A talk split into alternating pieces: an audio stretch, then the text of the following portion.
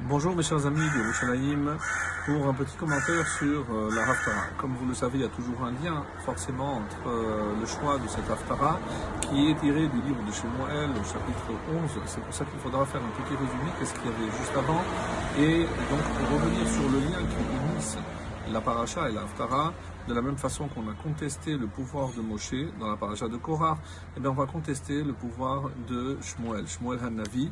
Et comment, dans quelles conditions? C'est lorsque le peuple va venir revendiquer un roi et il va en tenir rigueur. Alors, c'est comme ça que le, à la fin du chapitre 10, Shmuel, euh, agissant évidemment sur euh, l'ordre d'Akadosh Baruch va choisir euh, Shaoul comme roi d'Israël. Et lorsque il voit un petit peu euh, l'étonnement, la, déception un petit peu du peuple, est-ce qu'il va être à la hauteur, est-ce qu'il pourra nous aider à nous défaire de nos ennemis? Donc ils sont un peu hésitants. Alors, quelle a été la réaction de de Shaoul, le texte dit Vahi kemachalish.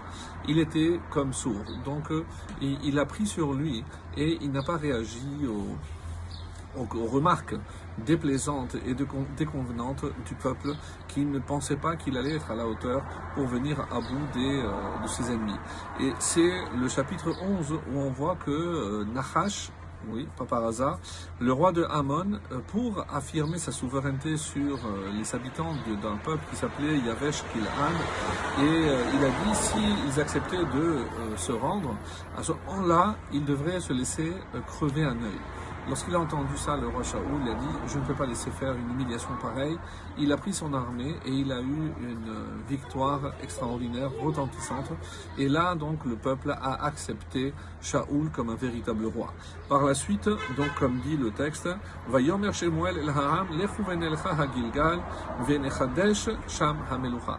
allons à Gilgal afin de renouveler la royauté. Maintenant que vous avez vu qu'il était à la hauteur, donc il faudra, euh, pour asseoir en quelque sorte son choix et sa royauté, donc tout le monde a accepté le, roi Shaoul. Mais euh, il y a comme un, reproche dans, le propos, puisqu'il dit j'ai entendu ce que vous avez demandé et c'est pour cette raison que j'ai nommé un roi. Mais j'ai cédé à votre demande. Donc ce n'est pas une initiative, ce n'est pas ce que j'aurais voulu, puisque le Malbim ici dit qu'ils étaient blâmables, on pouvait les blâmer à double titre. Pourquoi? D'abord parce qu'ils mettaient en cause la souveraineté de, de Shmuel, qui dirigeait le peuple, qui était l'autorité suprême, donc on n'avait pas besoin de, quelqu'un d'autre.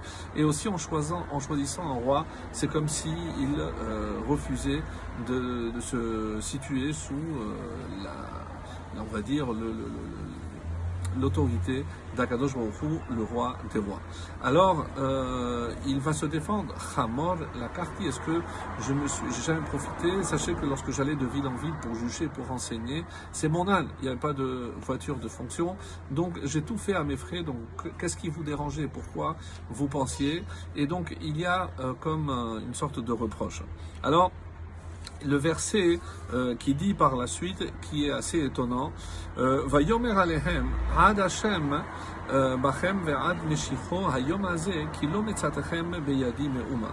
Donc Shemuel leur a dit que Hashem témoigne, ad Hashem. Donc Hashem peut témoigner que quoi? Que Ve'ad Meshicho, Ve'ed, pardon, Ve'ed Meshicho est témoin aussi son, son élu, ici en l'occurrence c'est le roi Shaoul, que vous n'avez rien trouvé dans ma main à me reprocher. Vayomer Aed. Et ils ont dit témoin. Donc qui a répondu? Pourquoi c'est un singulier? Deux explications.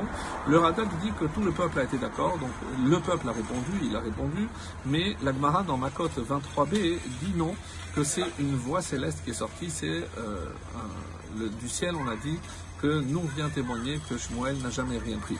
Donc euh, par la suite, on va voir que Rashi va souligner que c'est euh, un des trois moments où on, a, va assister à ce roi à Kodesh extraordinaire pour montrer la droiture d'un homme, la droiture ici en l'occurrence de Shmuel Hanavi. Et pour conclure la Haftara, on voit à la fin,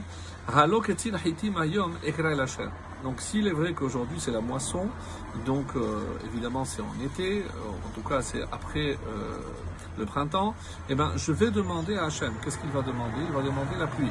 Et vous allez voir que Hachem va me répondre pour aussi asseoir un, petit peu son autorité. Hashmuel va implorer et il y aura des pluies et des tonnerres qui vont éclater et euh, un petit peu comme euh, ce verset lo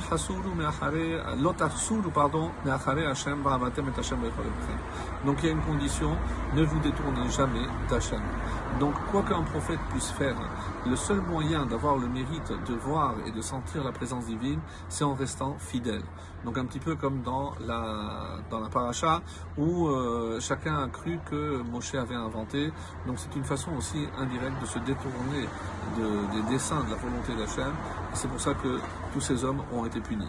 Alors à nous, qui lo yitosh Hachem et Ramo, car Hachem n'abandonnera pas son peuple, ba'avur shemo hagadol, pour son grand nom. Qui oil Hachem la asoto etrem lo le'am, car Hachem a voulu faire de vous son peuple. Soyons un peuple fier de l'être. Shabbat shalom et.